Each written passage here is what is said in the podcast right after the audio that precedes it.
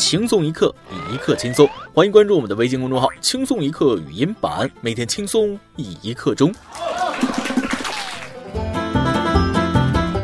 不知道大家去没去过西安啊？听网友说那里有个神奇的地方叫吉祥村，只要去过一次就会爱上那里。到底是什么吸引了这么多人？为了给大家一个合理的解释，我上周末只身前往西安吉祥村一探究竟。刚下了公交，在村口就被一个花枝招展的姑娘叫住了：“小伙子，来，姨给你舍个花，按摩补一百块钱。”我当时一听，一百块还挺划算，就进去了啊。进去以后不到一分钟就被那个姑娘赶出来了。我想请大家给我评评理，是她自己说按摩一百，那我也给她按了呀，她凭什么不给我钱？各位听众，大家好，欢迎收听由网易新闻首播的每日轻松一刻。您通过搜索微信公众号“轻松一刻”语音版了解更多奇闻趣事哦。我是刚从吉祥村逃出升天的主持人大波。关于吉祥村，我也是最近从西安的朋友那里才知道的。它之所以出名，概括起来就六个字：一给你舍个花。如果你未来某一天去西安游玩啊，不知不觉走到了吉祥村，听到这六个字，赶紧走，容易破财呀。好了，关于吉祥村，大家想了解的可以问问身边的陕西人啊。咱们开始今天的轻松一刻，先说说咱们的邻居印度发生的几件趣事。据《印度时报》报道，当地时间六月二十八日，印度三名村民遭闪电击中，情况危急。然而，其家人却迷信所谓牛粪治疗法，将三人埋在牛粪中，导致他们未能得到及时救治。其中两人送医后仍不治身亡，另外一名二十三岁的伤者仍在医院接受治疗。我就闹不明白了啊，为什么印度总是这么痴迷于屎尿粪呢？头几个月新冠在印度刚开始蔓延的时候，一群印度人也是在牛粪里洗澡免疫。现在让闪电劈了也放牛粪里，感情这印度就没有牛治不了的病啊？如果有，请再来一头牛。概括一下就是四个字：传统异能啊。不过很多国内网友对这种疗法也产生了质疑，不是质疑牛粪，而是质疑操作流程。他们认为，给患者浑身涂满牛粪之后，用小火烘烤，让牛粪的功效通过毛孔渗透到身体内部，待牛粪变干结块后，敲碎把人取出，方可成功。你这做叫花鸡呢？这么说吧，牛粪在印度并不是万能的，但没有牛粪是万万不能的。这次救人失败，也许是牛粪的配方不对，估计是量不够大。有些人呐，因为一些事儿看印度不爽，天天抓着牛粪给印度脸上抹黄。不能因为这次失败就一棍子打死传统疗法。你们懂印度的传统粪疗文化吗？最有发言权的只有印度人。不要忘了，印度几千年的古老文明能够持续至今，靠的就是牛粪。不过现在信息时代，想致富不能只靠牛粪。前阵子，印度政府不是宣布禁用五十九款中国应用程序了吗？多名在社交平台上拥有上千万粉丝的印度大 V 用户大吐苦水，因为禁令让他们失去了主要收入来源。印媒称，这项禁令对印度人来说是一个巨大冲击，最终将影响数百万人的生活。头一次看见有人用扇自己嘴巴子的方法报复别人的。中国有句古话说得好啊，搬起石头砸自己的脚。可到头来，这个受苦的只有印度老百姓，政府才不会管呢。看他们这么一搞，我其实挺想卸载印度 APP 的，只可惜我找不着啊。没办法，抵制身边的印度货，也都是咖喱、飞饼和神油了。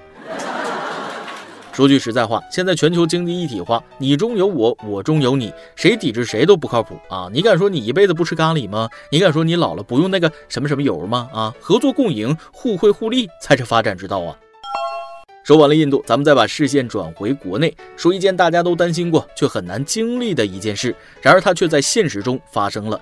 近日，浙江一网友上传了一段视频。这名网友坐火车，当他到达目的地时，发现自己的黑皮鞋只剩下一只。睡在卧铺上面的旅客已经把他的鞋穿走，留下一只白色鞋子。男子最终只能一脚穿黑鞋，一脚穿白鞋走回了家。没过几天，上铺的旅客联系上了他，表达了歉意，将他的鞋子寄了过来。我觉着吧，这个新闻应该叫《鞋子旅行记》或者《仙履奇缘》。别人的鞋子穿上合适也是不容易了，一黑一白还能没被发现，那就更不容易了啊！这大哥是有多迷惑？这两只鞋长得也不像啊，脚感应该也不同吧？这一路穿出去都没感觉到吗？大家可能不知道啊，早些年的绿皮车这种情况很多，不少人晚上睡觉把鞋子枕着睡。我要是坐长途，都拎着塑料袋把鞋藏被窝里，防止把脚气传染给觊觎我特步运动鞋的人。所以咱们的每日一问就来了：你身边有脚臭的人吗？臭到什么地步？给我们描述一下呗。既然提到了脚气啊，夏天到了，我给大家支个招：有脚臭的人可以用漱口水擦脚，可以抑制一整天的脚臭味哦。最后，咱们再来扯扯家常。话说，梁瑞敏是陕西一所大学的研究生，他的父亲突发脑出血，为了借钱救父亲，她向相爱五年的男友提出了结婚，想提前预支八万元彩礼救父亲，没想到却被男友拉黑了。哦，不知道大家怎么看待这件事儿啊？我感觉吧，谈感情的时候就不要谈钱，而且八万说多不算多，说少它也不算少啊。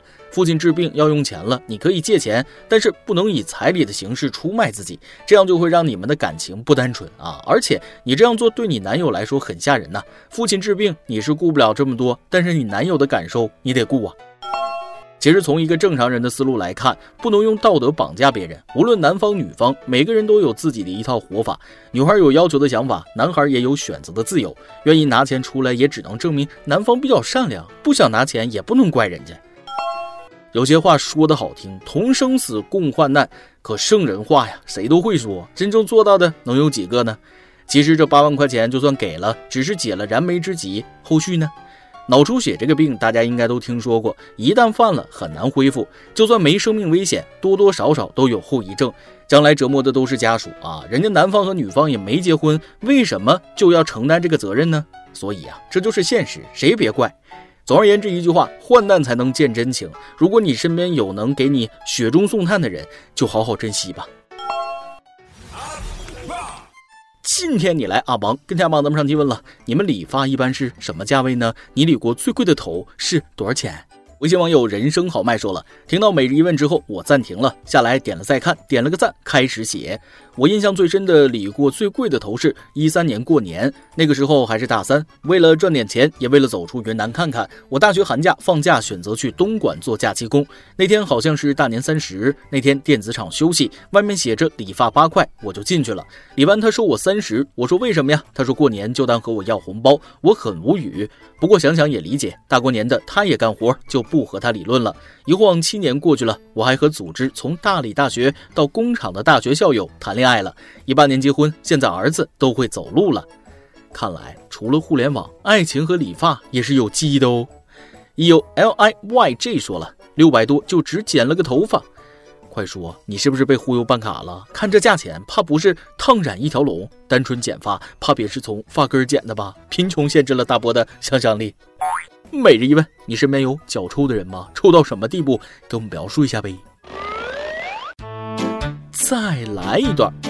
高中时候喜欢隔壁班一个女生，有一天经过楼梯口看见她，就鼓起勇气把口袋里的情书塞给她，然后娇羞的走了。回班后忐忑不安的度过了两节课，不知道她看到情书会是什么反应呢？第三节下课后，一摸兜，情书还在，一块钱没了。一首歌的时间，微信网友心想点一首歌。大波你好，听轻松一刻语音版已经半年多了，一直想点一首歌送给陪我走过十二年的同桌，现在已经是我的女朋友了。马上我们就要迎来人生最重要的一次考试——高考，但我和她的差距还是太大了。但是我不会放弃的，因为她是我的梦想。李心怡，我喜欢你，想陪你走到最后。我想在这儿点一首《遥远的你》，还望大波和小编成全，祝像我和她一样的2020年考生都能金榜题名。下周啊，你们就要一起奔赴考场了。破晓是给坚持的人最好的奖赏，抓紧最后的几天踏实备考啊！大波在这里祝你们双双发挥出色，考出好成绩，愿有前程可奔赴，亦有温情可回首，大概就是最好的状态喽！加油啊！在这里也祝微信网友浮夸的儿子下周高考旗开得胜，小伙子加油啊！以上就是今天的网易轻松一刻，有电台主播讲当地原汁原味的方言播轻松一刻，并在网易和地方电台同步播出吗？请联系每日轻松一刻工作室，将您的简介和录音小样发送至 i love 曲艺 at 幺六三点 com。老规矩，祝大家都能头发浓密，睡眠良好，情绪稳定，财富自由。我是嘚儿，咱们下期再会，拜拜。要。起的泪光，无边无际的游荡，没下的一句荒唐，庸俗的写在脸上，犹如一缕阳光，但却觉得感伤，记忆挥散不去，却藏进了我的诗句。七月的风，八月的雨，卑微的我喜欢遥远的你。你还未来，怎敢老去？未来的我和你奉陪到底。你若同意，我一定去。可你并不在意我的出席，你的过去无法参与，但我还是喜欢你。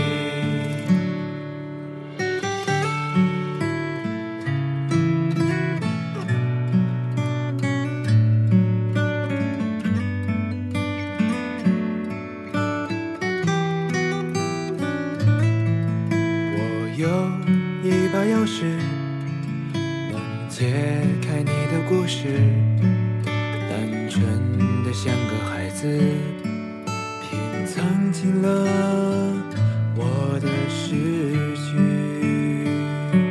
七月的风，八月的雨，卑微的我喜欢遥远的你。你还未来，怎敢老去？未来的我和你奉陪到底。你若同意，我一定去。可你并不在意我的出席，你的过去无法参与，但我还是喜欢你。七月的风，八月的雨，卑微的我喜欢遥远的你。你还未来，怎敢老去？未来的我和你奉陪到底。你若同意，我一定去。可你并不在意我的出席，你的过去无法参与，但我还是喜欢你。七月的风，八月的雨，卑微的我喜欢遥远的你。你还未来，怎敢老去？未来的我和你奉陪到底。你若同意，我一定去。可你并不在意我的出席，你的过去无法参与，但我还是喜欢你。